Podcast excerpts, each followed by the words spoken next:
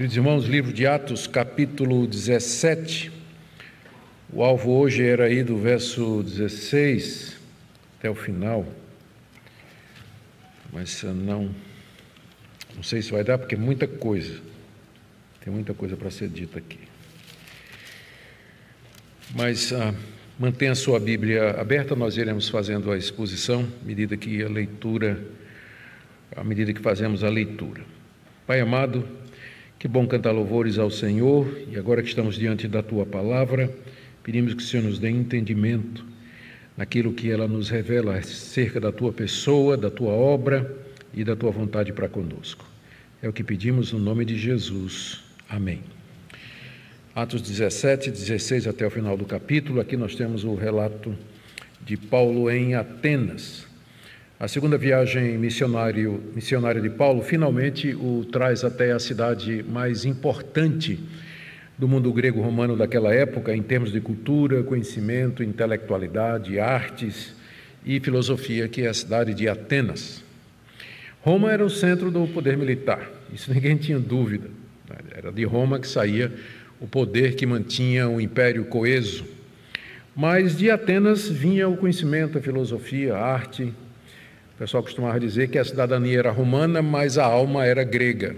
A cultura helênica, de fato, havia se espalhado por todo o mundo dominado pelo Império Romano e influenciava de uma maneira extraordinária o pensamento, a maneira de viver, as religiões e assim por diante. Paulo chegou em Atenas meio que fugido, né? pelo que nós vimos. Ele esteve em Tessalônica pregando a palavra. Lá uma igreja se formou de judeus gentios piedosos, mulheres de alta posição, mas os judeus incrédulos moveram uma perseguição muito grande contra Paulo. Paulo teve que fugir da cidade, sair da cidade, isso depois de entre três a cinco semanas de pregação apenas ali. Foi para a cidade de Bereia, onde outra vez esse ciclo se repete. Os bereanos receberam Paulo, receberam com alegria, examinaram a palavra de Deus, uma igreja se forma, mas agora os, os judeus de Tessalônica, quando souberam que Paulo estava pregando em Bereia, formaram uma caravana e vieram atacar Paulo lá na cidade de Bereia. Eu até tinha comentado a vocês que Paulo, quando escreveu a primeira carta aos Tessalonicenses, ele reclamou, não conseguia achar a passagem na hora, mas eu vim preparado dessa vez, e está aqui em 1 Tessalonicenses, na primeira carta, no capítulo 2, ele escrevendo aos Tessalonicenses, ah, já ele já estava em Corinto, né, quando isso aconteceu, mas ele lembrava o que passou lá ah, em Bereia por conta dos, dos, dos, dos judeus de Tessalônica. É, 1 Tessalonicenses, capítulo 2, a partir do verso 14, ele diz assim: Tanto é assim, irmãos, que vocês se tornaram imitadores das igrejas de Deus que se encontram na Judéia e que estão em Cristo Jesus porque também vocês, ele está falando para os Tessalonicenses, né? Também vocês sofreram da parte de seus patrícios as, as mesmas coisas que eles, por sua vez, sofreram dos judeus. Aí ele diz: ó, os quais judeus não somente mataram o Senhor Jesus e os profetas, como também nos perseguiram, não agradam a Deus e são adversários de todos a ponto de nos impedirem de falar aos gentios para que estes sejam salvos, que foi o que eles fizeram lá em primeiro em Tessalônica e depois em Bereia. Impediram Paulo de pregar o evangelho aos gentios, para que fossem salvos, a fim de encherem sempre a medida de seus pecados. A ira, porém, caiu sobre eles definitivamente. Alguns acham que Paulo teria escrito essa carta depois da queda de Jerusalém, da destruição de Jerusalém, que a destruição de Jerusalém era o castigo de Deus contra os judeus. é? De fato, foi. Jesus diz isso. Mas a carta de Paulo é uma das primeiras a ser escrita, e isso aqui ele meio que está falando profeticamente, como dizendo: olha, a medida da paciência de Deus já chegou ao fim com os judeus, porque eles não somente não creem, eles mataram o Senhor Jesus, perseguiram os apóstolos, e agora estão impedindo que o evangelho seja pregado aos gentios. Então, isso não vai passar em vão. E de fato, né, depois de ah, umas poucas décadas de Paulo ter falado essas palavras, Jerusalém caiu sob as mãos dos romanos, a cidade foi destruída, é, milhares de judeus foram mortos, alguns dispersos, outros levados cativos, tudo isso por conta da, da rejeição de Cristo. Agora é importante, já que eu toquei no assunto, é importante a gente entender que Paulo está falando daquela geração de judeus, para que a gente não caia no erro do ódio aos judeus, que foi alguma coisa que aconteceu durante a reforma com alguns reformadores. Eles pensaram que os judeus de todas as épocas eram iguais aos judeus do primeiro século que fizeram isso aqui. Então, isso aqui é falando dos judeus do primeiro século e como eles perseguiram a igreja cristã. Nós não podemos pegar isso aqui e dizer assim que os cristãos são inimigos dos judeus e que todos os judeus são inimigos do, dos cristãos e criar uma espécie de sentimento averso aos judeus ou de raiva porque eles mataram o Senhor Jesus, perseguiram. Não, isso tudo tem a ver com aquela primeira geração, a gente precisa ter cuidado. Os judeus precisam tanto do Evangelho como qualquer outro povo, e nós devemos pregar a eles igualmente. Bom, de qualquer forma, eles perseguiram Paulo em Bereia também, que tem que fugir de lá. E aí, dessa feita, os seus amigos o levam para Atenas. E Paulo chega em Atenas sozinho, tendo deixado Silas e Timóteo para trás para ajudar com a crescente, nascente e crescente igreja, tanto dos Tessalonicenses quanto dos Bereianos. Não é? E nós lemos aí que Paulo se quedou, se ficou esperando os seus companheiros ali em Atenas. Vamos ler os versos 16 e 17, que é o início do relato de Paulo em Atenas e que mostra como ele não conseguiu ficar quieto enquanto esperava que Silas e Timóteo voltassem e ele começou a pregar. Enquanto Paulo os esperava em Atenas, o seu espírito se revoltava em face da idolatria dominante na cidade. Por isso falava na sinagoga com os judeus e os gentios piedosos, também na praça, todos os dias, com os que se encontravam ali. Paulo ficou um tempo, a gente não sabe quanto, ali em Atenas à espera de Timóteo e Silas, não é? Mas durante esse tempo que ele ficou em Atenas, ele não pôde deixar de observar a idolatria que dominava a cidade. O que, aliás, é uma, para nós, uma incoerência. Ao mesmo tempo em que Atenas era a sede da sabedoria, dos homens ilustres, da cultura e da filosofia, era uma das cidades mais idólatras do primeiro século uh, um Petrônio, um crítico, um sátiro, é, escritor sátiro, ele dizia que era mais fácil achar um Deus em Atenas do que achar um homem. Em todo lugar tinha altar, tinha templo, tinha santuários erigidos aos deuses. Eu vou falar um pouquinho sobre isso daqui a pouco. E Paulo estava vendo aquela situação ali. Ele não foi para Atenas eh, necessariamente para evangelizar, não? É? ele estava à espera dos seus colegas para continuar, talvez, para outro lugar.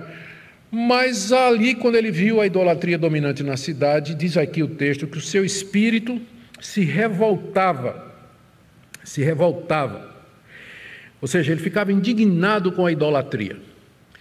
E não era pouca, não. O, no primeiro século, o mundo era o mundo dos deuses. Atenas estava cheia de ídolos dedicados a esses deuses. Havia muitas religiões distintas lá na Grécia e Atenas condensava todas elas. Entre os deuses cujos altares e templos poderiam ser achados em Atenas, você tinha o templo Partenon, que era o maior de todos, dedicado à deusa Atena, que era a padroeira da cidade. Atena era deusa da sabedoria, estratégia militar, arte, ciência e da justiça. O templo dela permanece até hoje. Você, se visitar Atenas, você pode visitar as ruínas do Partenon. Tinha um templo de Zeus, que era o rei dos deuses, governante do Olimpo, que era o local onde os deuses moravam. Era Deus do céu e do trovão. Tinha Hera, que era a rainha dos deuses, esposa de Zeus, deusa do casamento e da maternidade. Poseidon, deus dos mares, dos terremotos, dos cavalos. Apolo, deus do sol, da música, da poesia, das artes, da medicina e da profecia. Afrodite, deusa do amor, da beleza, da paixão, da fertilidade. Ares, deus da guerra e da violência. Hermes, mensageiro dos deuses, deus do comércio, dos viajantes, dos ladrões e da eloquência. Para esse aqui não faltam altares silenciosos no Brasil. Né? Dionísio, deus do vinho, da festa, do prazer. Aqui é só uma lista pequena dos deuses gregos. Fora os deuses das religiões de mistério. Deméter e Perséfone, mãe e filha, que tinham um templo lá em Atena. Dionísio, deus do vinho. Mitras, deus dos mistérios. Tinha também aquelas religiões da Mesopotâmia com seus deuses e da Frísia é muita coisa para a gente citar aqui, mas era muita idolatria. Muita. A gente pensa que o brasileiro é idólatra, né? não chega perto do que era a cidade de Atenas. A cidade estava infestada de imagens, ídolos, estátuas, altares, templos dedicados a esses deuses, para não falar ainda do templo dedicado ao imperador. O culto ao imperador era a religião oficial do Império Romano e todos os súditos tinham que fazer algum tipo de oferenda regular ao imperador, geralmente queima de incenso, ou frutas, ou em dinheiro mesmo, espécie, alguma coisa desse tipo. Como resultado, Paulo, um judeu monoteísta, que sabia a verdade, que só existe um Deus, o espírito dele se revoltava, ele ficava indignado. Paulo sabia que a idolatria era o resultado do homem ter rejeitado a revelação natural de Deus.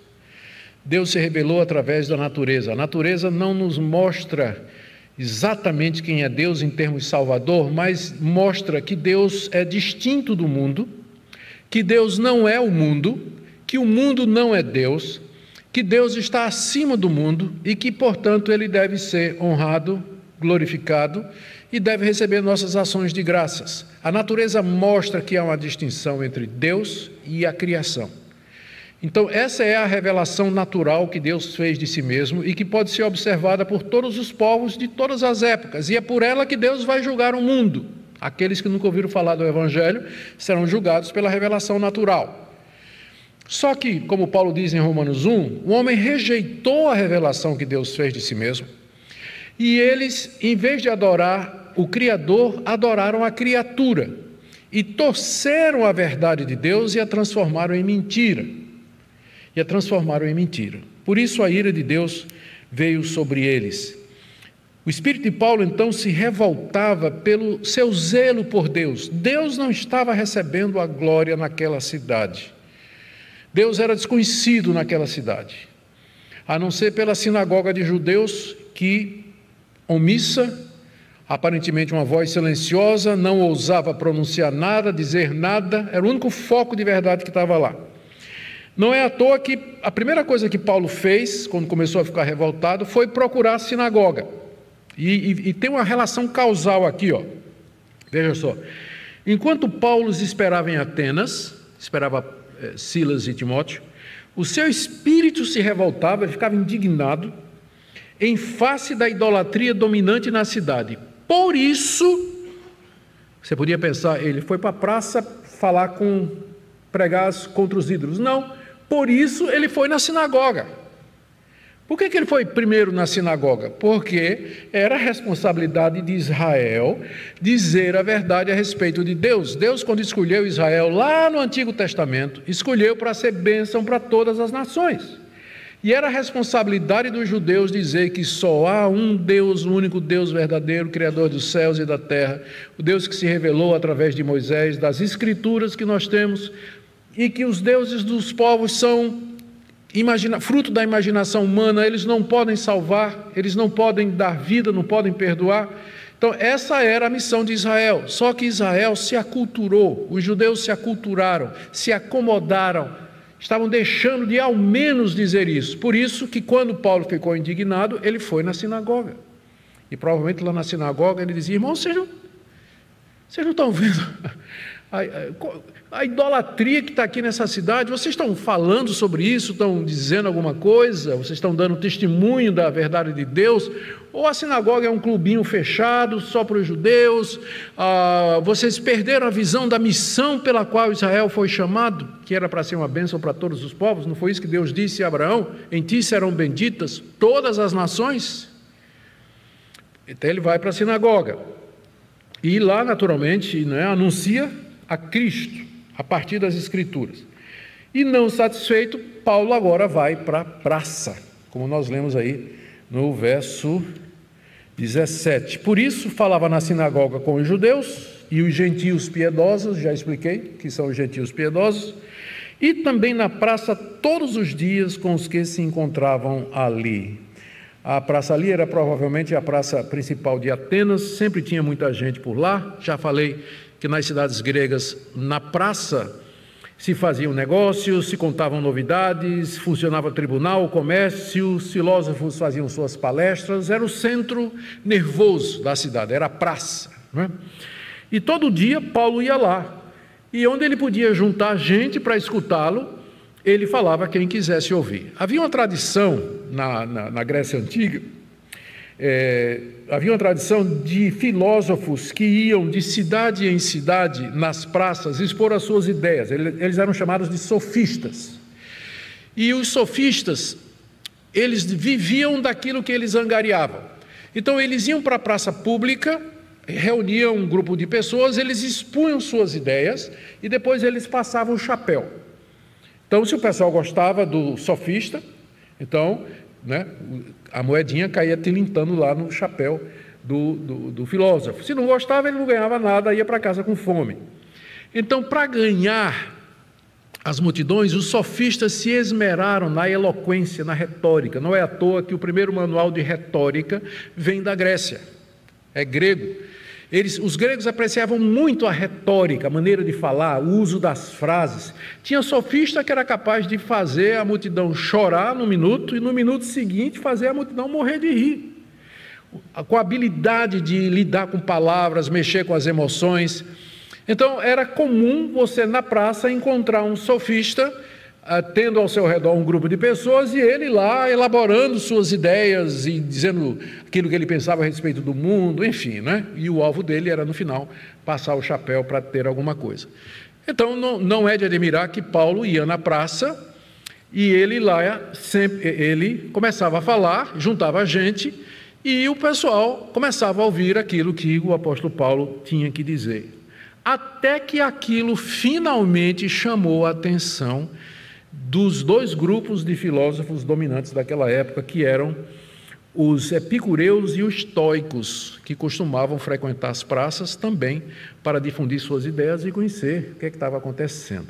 E é o que nós vemos aí do verso 18 a 21, que Paulo com isso acabou é, provocando uma discussão com esses filósofos. Vamos ler de 18 a 21. E alguns dos filósofos epicureus estoicos discutiam com ele lá na praça. Havendo quem perguntasse: "O que quer dizer esse tagarela?" E outros diziam: "Parece pregador de deuses estranhos." Eles diziam isso porque Paulo pregava Jesus e a ressurreição. Então Paulo, tomando, então tomando-o consigo, levaram-no ao Areópago, dizendo: Podemos saber que nova doutrina é essa que você ensina? Pois você nos traz aos ouvidos coisas estranhas e queremos saber o que vem a ser isso. Acontece que todos os de Atenas e os estrangeiros residentes não se ocupavam com outra coisa senão em dizer ou ouvir as últimas novidades.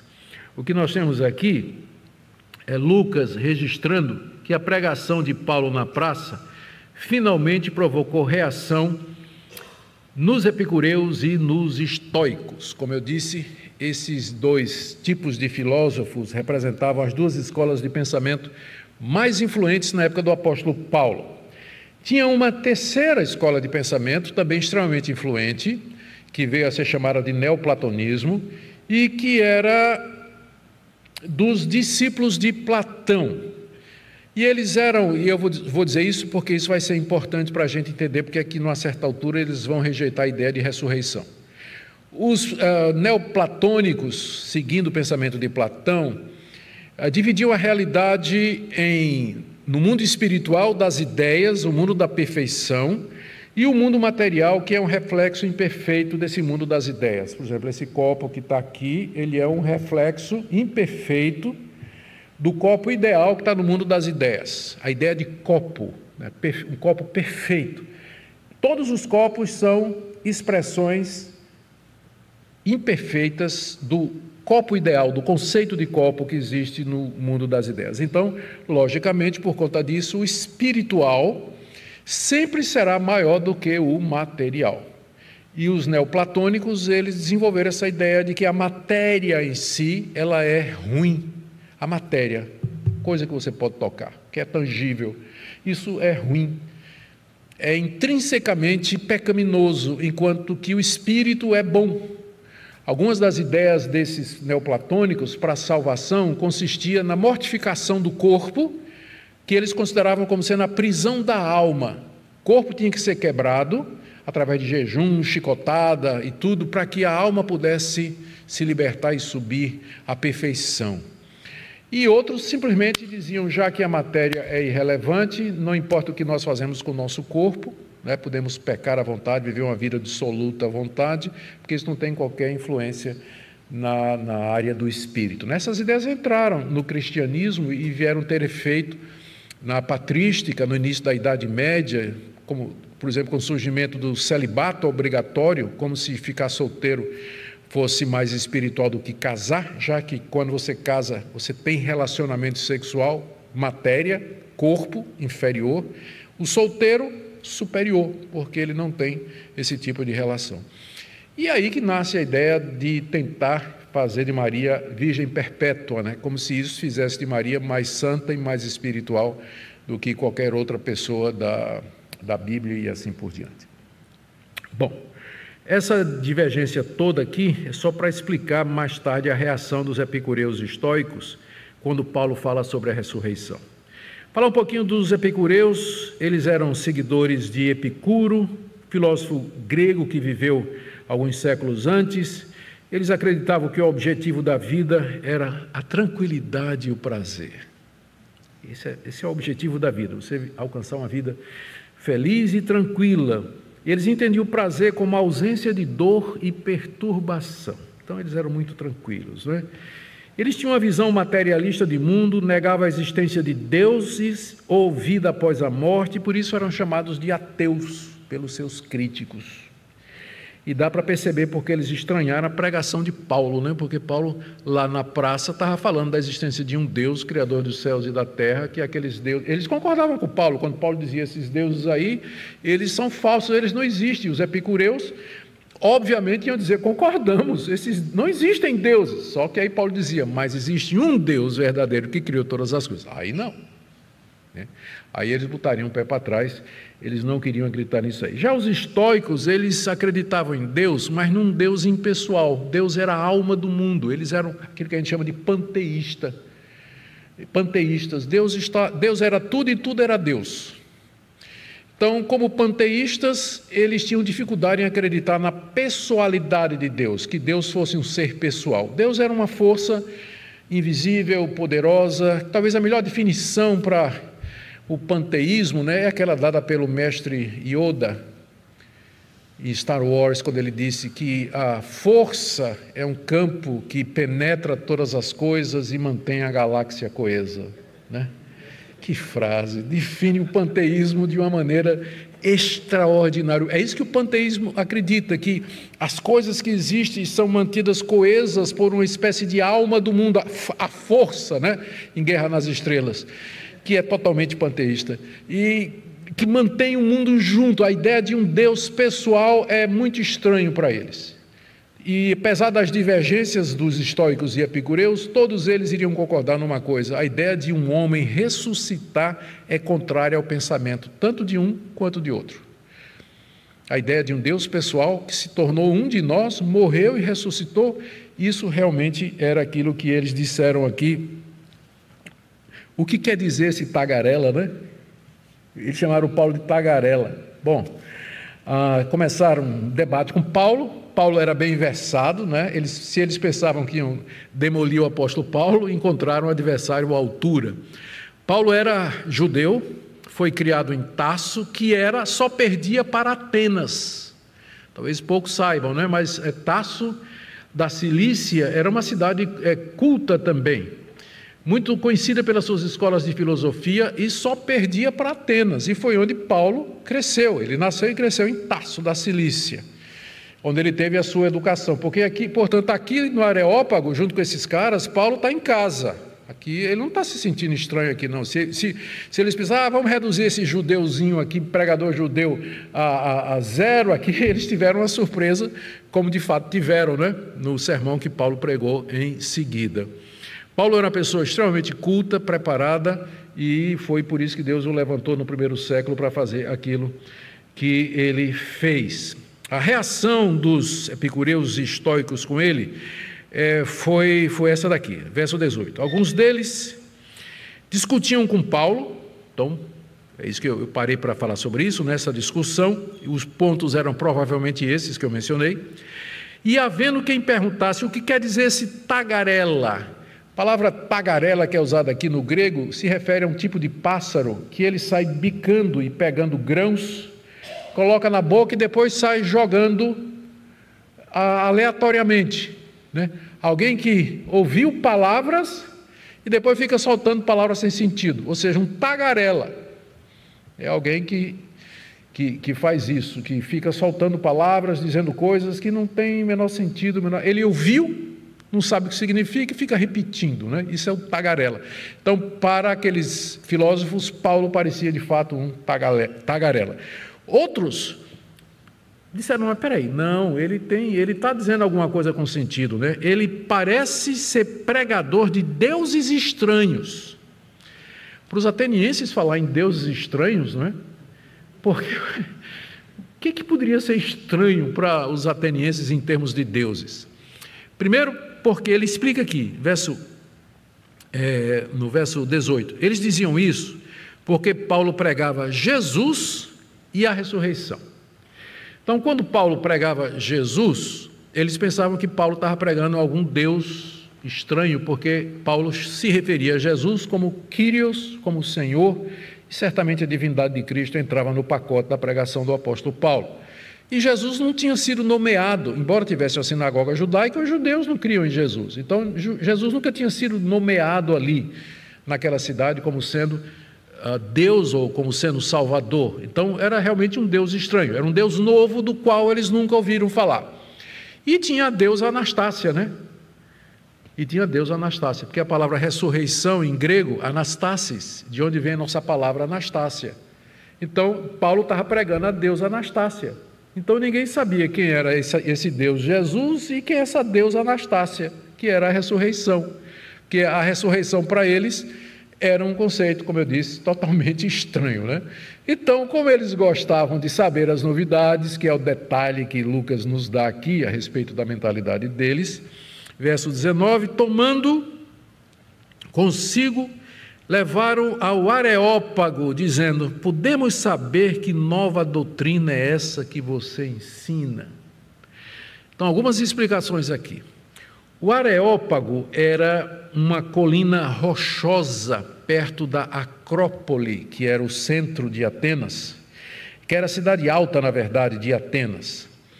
Era, uma, era essencialmente uma colina com o topo plano, que servia de local de reunião e de debate, não para todo mundo, mas do Conselho Municipal. Era a Câmara Municipal de Atenas. Era onde se reuniam os líderes para discutir questões religiosas, civis, administrativas. E foi para lá que, tanto é que o nome Areópago, ele pode ser, na antiguidade, ele tanto significava o lugar, quanto significava o Conselho de Atenas. O Conselho de Atenas também era chamado de Areópago. Tanto é que um dos convertidos de Paulo, a gente vai ver no final do capítulo 17, é um homem chamado Dionísio o Areopagita. Por que ele é chamado de Areopagita? Porque ele participava do Areópago, ou seja, ele era membro do Areópago, esse conselho que se reunia lá no topo daquela colina. E foi para lá que os filósofos estoicos e epicureus levaram Paulo, porque eles queriam saber que doutrina nova era essa. Talvez eles até quisessem que os areopagitas ali reunidos, que ouviriam Paulo, pronunciasse sobre aquilo ali. O que é isso aí? Nós podemos permitir esse tipo de coisa? Né? É uma cidade como Atenas, que moral tinha né, para permitir que se pregasse mais um Deus? Mas, de qualquer forma, parece que é isso que tinha acontecido. Veja o verso 20 você nos traz aos ouvidos coisas estranhas. Jesus e a ressurreição, coisas estranhas, um povo completamente nas trevas. Não é? Eram sábios, filósofos, é, é o berço da filosofia, do conhecimento, de uma série de coisas, mas para eles Jesus e a ressurreição eram coisas estranhas. E essa é a situação de muita gente hoje, culta, preparada, versada nas ciências, uma preparação intelectual, mas para eles o Evangelho é uma coisa estranha. Eles não entendem isso de Jesus e da ressurreição. Por isso que se não for a graça de Deus, se não for a graça de Deus, a misericórdia de Deus, iluminando o entendimento, abrindo a mente, como fez com Lídia, por exemplo, a pessoa nunca vai entender por mais culto que ela seja. Porque o problema não é intelectual. O problema não é intelectual. O problema é espiritual. O problema é moral. E é isso que tem que ser vencido para que a pessoa possa finalmente se render diante da realidade do Evangelho do Senhor Jesus. Essa nova doutrina foi que despertou a atenção daqueles filósofos, né? E aí eles queriam saber o que é que Paulo estava querendo dizer com isso. Lucas aqui insere um breve comentário no verso 21 para explicar essa sede dos epicureus, estoicos e outros, né, de levar Paulo lá para o Areópago, para Paulo lá dizer oficialmente quais eram as suas ideias, o que, que era aquilo, Jesus, a, a ressurreição, que doutrina é essa, deuses estranhos são esses? Verso 21, acontece que todos os de Atenas e os estrangeiros residentes não se ocupavam com outra coisa senão dizer ou ouvir as últimas novidades. Não é um comentário muito elegante, não é elegante não, assim, bom da parte de Lucas, né? é meio, meio que pejorativo. Né? Lucas está dizendo aqui: esse pessoal fez isso porque eles eram todos fofoqueiros. Eles gostavam de ficar falando, de saber as novidades e contar essas novidades e ficar ali sentados batendo papo a respeito daquilo que eles ouviram, né? E você vê que Lucas coloca aqui em termos bem gerais, todos os de Atenas, parece que era uma característica dos atenienses, né? Quais são as novidades, né? Por isso que tinha as praças, por isso que tinha ágora, ah, tinha ágora é praça, né? Tinha o areópago e assim por diante eles queriam não se e também os estrangeiros residentes que iam morar em Atenas acabavam ficando do, jeito, do jeitinho do pessoal de lá. Né? Os estrangeiros residentes pegavam o jeito dos atenienses e também entravam no jogo e queriam só saber o que é que estava acontecendo. Quando chega um homem eloquente como o apóstolo Paulo, na praça principal da cidade, começando a atrair multidões com aquilo com que ele está dizendo, pregando alguma coisa que eles ainda não tinham ouvido, você pode entender o interesse deles em dizer: Nós queremos saber o que é que você está dizendo. É, nós precisamos saber isso que você está dizendo com mais, com mais, é, com mais tempo, com alguns detalhes.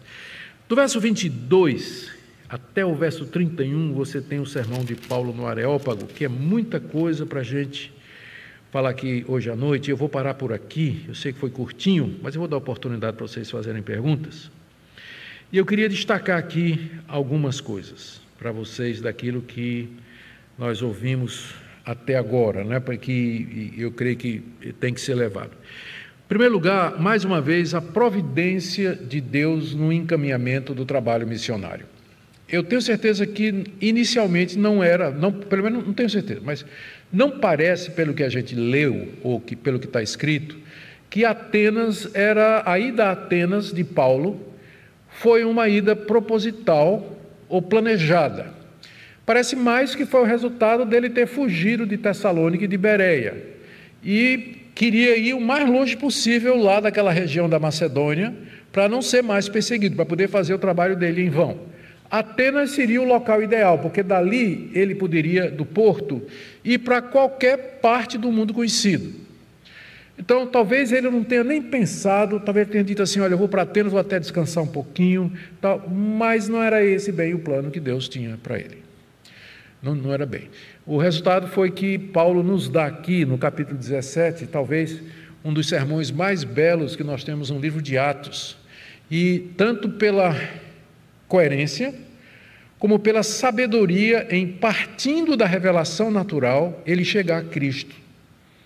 O que serve de modelo ou de orientação para aqueles que estão fazendo trabalho missionário ou para quem vai evangelizar alguém que nunca ouviu falar de nada a respeito de Jesus, de ressurreição, de escritura. Então, Paulo aqui nos fornece um modelo de ponte, de estabelecer ponte e assim por diante. A segunda coisa que uh, eu queria chamar a, a atenção é o, que a, é o que nós chamamos em teologia de graça comum. Nós vamos ver aqui no. Aqui a gente já pode ver que, apesar dos atenienses não conhecerem Jesus, não conhecerem a doutrina da ressurreição e não conhecerem a revelação especial de Deus, contudo, eles tinham algum conhecimento de Deus. Tanto é que eles tinham altares para tudo quanto é Deus, e mais adiante a gente vai ver, fizeram inclusive um altar ao Deus desconhecido com medo de que deixassem de agradar algum Deus que eles não sabiam o nome.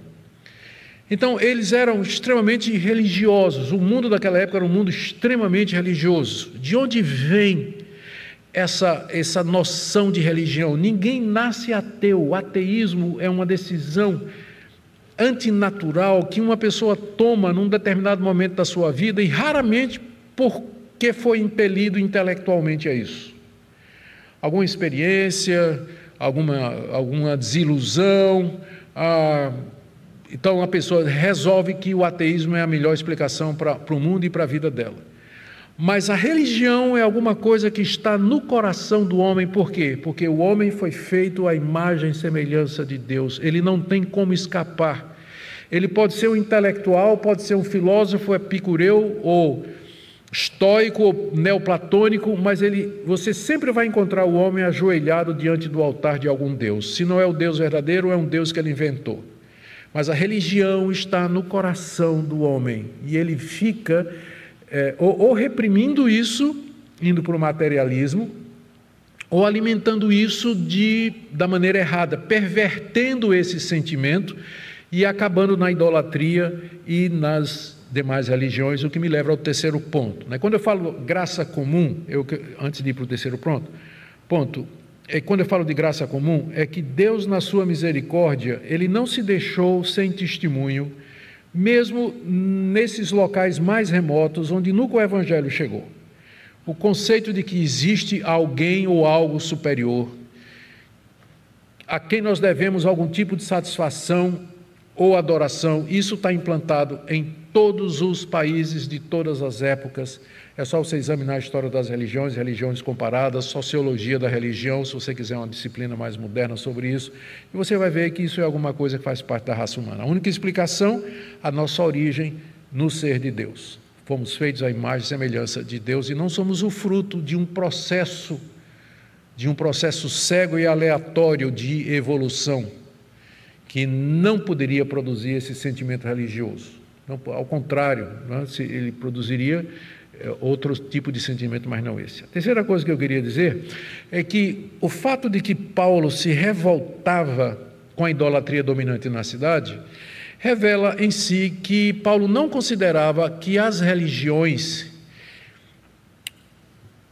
que ele, ele não considera, deixou partir de outra maneira. As pessoas às vezes dizem assim: essas pessoas que nunca ouviram falar de Jesus lá no meio do mato, lá no Amazonas, essas tribos indígenas ou em locais remotos da terra, eles nunca ouviram falar de Deus, eles não conhecem a verdade. Então, na sinceridade do coração deles, eles adoram Deus como eles podem, como eles imaginam, né? mas eles são sinceros. Então, no dia do juízo, Deus vai perdoá-los, porque eles não sabiam a respeito de Deus. Se as religiões toda religião, de alguma forma, fosse boa e em parte pudesse nos levar a Deus, não explica a revolta de Paulo. Paulo estava revoltado exatamente porque a idolatria é uma perversão da verdadeira revelação de Deus. Não existe indígena inocente, se eu posso colocar em termos claros. Não existe esquimó inocente. Não existe povos do deserto do Saara inocente. Eles têm a revelação de Deus, eles sabem que existe um Deus, mas no seu coração eles torcem essa revelação e eles adoram a criatura em vez do Criador. Por isso que Paulo estava revoltado, porque Deus não estava recebendo a glória. Um outro ponto muito importante aqui. Eu li uma vez um livro É, é um livro escrito, foi escrito pelo filho de Os, é, pelo, é, aliás, foi escrito pelo sucessor de Francis Schaeffer, que foi um dos maiores apologetas que nós tivemos no século passado.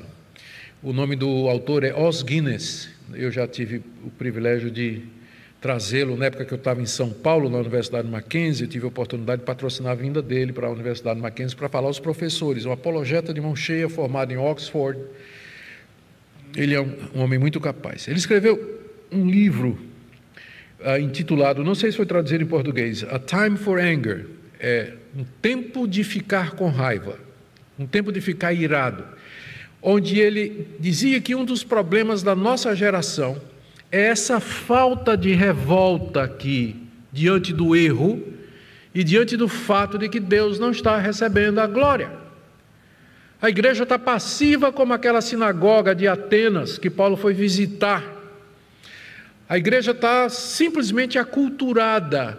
O nome de Deus está sendo desonrado, Deus não está sendo adorado, existem caricaturas do cristianismo e nosso coração não se revolta, a gente não fica indignado com isso.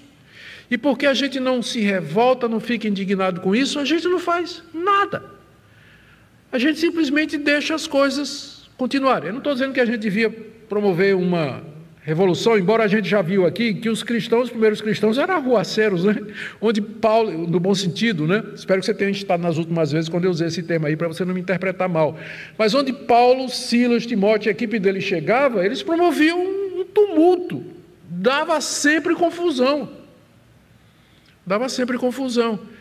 Mas nós estamos acomodados, queremos uma vida tranquila, Queremos é, prosperar financeiramente, queremos é, ter paz com todo mundo, não queremos comprar briga com ninguém, queremos ser bem vistos pela sociedade, evitamos evitamos uma linguagem que seja mais é, cortante, queremos nos adaptar ao politicamente correto. Falta essa revolta aqui no espírito de Paulo quando ele via o que, é que estava acontecendo ali. Eu creio que com esse ponto eu encerro e eu digo que creio que quando há um avivamento espiritual, que é o que todos nós queremos, então esse espírito de indignação, porque Deus não está recebendo a glória, ele é despertado em nosso coração. E a igreja, então, ela se ergue para falar o verdadeiro evangelho, custe o que custar, e da maneira que o evangelho tem que ser falado. Não estou dizendo que a gente tem que ser ofensivo, mas eu creio em falar a verdade em amor. Mas tem que ser falada tem que ser falado e tem que ser dito sem medo e sem receio. Amém? Vamos ficar em pé e vamos orar. Depois nós vamos ter um período de algumas perguntinhas.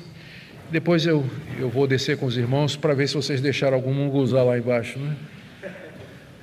Geralmente, assim, quando às sete horas vem uma praga de gafanhoto, me disseram, né? Que acaba com tudo, não sobra nada. Mas deve ter sobrado alguma coisa. Vamos orar? Ó oh Deus, nós te damos graças porque o Senhor levantou pessoas como Paulo, cheias do Espírito Santo e também cheias de sabedoria, de capacidade para poder enfrentar o espírito da época e poder pregar o Evangelho de maneira relevante naquela sociedade elitista, culta, mas ao mesmo tempo pervertida, idólatra, longe dos teus caminhos, em trevas espirituais. Nós oramos pelo nosso Brasil, pelo nosso país, Senhor, um país místico, país cheio de religiões, um país onde o verdadeiro evangelho nem sempre se faz ouvir. Levanta a tua igreja como porta-voz, como farol no meio de um mundo cheio de trevas, para que a verdade do evangelho seja proclamada. Obrigado por esse tempo juntos. Abençoa-nos ainda, Senhor, no tempinho de perguntas e respostas, em nome de Jesus. Amém e amém. Os irmãos podem sentar. Se você tem alguma pergunta sobre o que foi dito, tá? Então, nós vamos dar oportunidade agora para você, você vai me dar a oportunidade de esclarecer alguma coisa que não ficou muito claro. Temos aqui já uma pergunta, por gentileza. E eu sempre peço pergunta, tá certo? Não testemunho. Pergunta. Testemunho depois eu vou ouvir com certeza. Pergunta, por favor. É, pastor, na verdade a dúvida é sobre o, a segunda passada. Nesse capítulo 17, um pouquinho mais acima, a gente vê que, perdão, no capítulo 16 a gente vê que Paulo, ele atribui a Deus o fato dele não ter conseguido pregar em algumas regiões. Por que que então, quando ele se refere a Tessalônica, quando ele tentou voltar, ele atribuiu ao diabo? A minha dúvida é porque se Paulo tem ciência de que tudo a pregação, todo o trabalho dele estava debaixo da mão divina, por que, que ele atribuiu ao diabo e não a Deus, como ele fez no capítulo 16? Certo, excelente pergunta. É, não só aí, mas outros lugares, né? Por exemplo, lá em 2 Coríntios, capítulo 12, Paulo diz assim que para que ele não se envaidecesse, foi-me posto um espinho na carne, um mensageiro de Satanás para que eu não me gloriasse. Fica claro pela passagem que Paulo sabe que foi Deus que botou aquele espinho tanto é que ele orou e pediu que Deus tirasse, e Deus disse: Não, minha graça te basta. Então, Paulo sabe que foi Deus que botou aquele espinho nele. Só que Deus fez isso através do, dos serviços eh, satânicos, né, por assim dizer. Lutero dizia que o diabo é o diabo de Deus. Ele, ele, vai, ele vai aonde Deus manda e onde Deus permite. Vide o caso de Jó. Então, por isso que tem situações na Bíblia, mesma coisa, olha, outro exemplo. No, no Antigo Testamento, você faz a comparação daquele episódio em que Davi é, fez o censo em Israel. O livro dos Reis diz que o Senhor incitou o coração de Davi a fazer o censo de Israel, mas crônicas para salvar a cara de Deus, diz: Satanás instigou Davi. Mesmo episódio, um livro diz que foi Deus e outro diz que foi o diabo. Então, como nós não cremos que a Bíblia se contradiz, só nos resta a chamada conflação ou harmonização das passagens. Sempre é Deus, mas às vezes ele usa Satanás. Ele usa, ele usa mesmo. Não tem outro episódio, o demônio que aparece diante das cortes celestiais, Deus perguntando quem é que vai iludir o rei, o demônio diz: Eu vou lá e você é um espírito de mentira. E Deus diz: Vai e seja um espírito de mentira lá. Outra passagem, 2 Tessalonicenses capítulo 2, Paulo fala do surgimento do anticristo, fazendo sinais e prodígios de mentira, porque eles não receberam o espírito da verdade, eles não receberam o amor da verdade para ser salvos, Deus lhes envia a operação do erro, que no contexto é exatamente a atuação dos espíritos malignos. Então a gente tem que lembrar que os anjos, Satanás é um anjo caído, mas ele continua sendo uma criatura e, como tal, está debaixo do comando de Deus. Ele não é uma força igual a Deus, oposta a Deus, mas é uma criatura que está debaixo do domínio e da autoridade do Senhor. Senhor que é cabeça de todo principado e potestade. Eu sei que para muita gente soa muito estranho isso aí, mas é que ou você vai ter que dizer que a Bíblia se contradiz, ou você vai procurar uma solução que harmoniza as passagens. Como nós cremos na inspiração bíblica, nós não temos dificuldade, especialmente quando a gente pensa na soberania de Deus, de que Deus ele usa a sua criação e as suas criaturas como ele quer. Ele dispõe da sua criação do jeito que ele quer. Então, por isso que não serve, é por isso que Paulo, quando falou em Tessalônica, que ele não queria, não podia voltar a Tessalônica, disse: o diabo não deixou. Claro, se Deus quisesse que ele voltasse a Tessalônica, o diabo não podia impedir, não é? E aqui agora ele atribui a Deus o sucesso, ou enfim, a, a, caminhada dele como missionário? Excelente pergunta, e você vê que ela tem desdobramentos né, em várias partes do, da Bíblia. Então, é, foi bom, foi bom a gente pensar sobre isso. Mas que a Bíblia diz isso aí, diz. Tá bom? Excelente. Mais alguma dúvida, gente? Tudo bem, pessoal, quer um manguzá mesmo. Hum, ali, ó, tem mais um ali, por favor. Vou só pedir ao pessoal, enquanto ali, vou só pedir ao pessoal ali para colocar na, preparar para colocar na tela o, o congresso do completo e o de aconselhamento, por gentileza. antes da gente descer. Pastor, graça e paz. Boa noite, querido. Graça e paz. A pergunta é a seguinte: a gente vê que no, no capítulo 15 é, tem a discussão entre Paulo e Barnabé, Silas entra na campanha. No capítulo 16, Lucas faz parte dessa campanha, lá no versículo 10. Mais para frente, tem a questão de quando Paulo é preso e Lucas, ele meio que não aparece.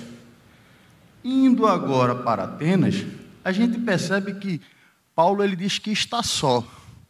Silas é, e Timóteo ficaram e ele está só. Onde está Lucas nessa perspectiva toda? Sei não. é o que os estudiosos se perguntam. Porque no livro de Atos você tem, parece que, três ou quatro sessões que eles chamam de sessões, sessões nós. Onde Lucas está narrando a história e de repente ele começa, nós, nós, nós, que é o momento que ele entra, né? Ele se junta à equipe. De repente some, para. Então a gente não sabe, ele meio que era um colaborador, não de tempo integral, mas eventual. Ele eventualmente, quando podia, ele tava, acompanhava Paulo. Ele vai estar com Paulo na, na viagem, não é? Que, porque a, a, viagem de Paulo de lá da costa do Mediterrâneo até Roma, onde tem um naufrágio, ele é, é, é, é traçada no nós, né? Nós, nós, o navio, nós tal. Então Lucas estava com ele nesse momento aí. Mas nos outros a gente não tem ideia. A gente sabe que ele era médico, né, talvez a profissão dele, a dificuldade dele toda. Não sabemos, a verdade é essa. Só sabemos os momentos em que ele estava com a equipe, onde ele estava quando não estava aí, isso a gente não sabe. Tá bom, gente?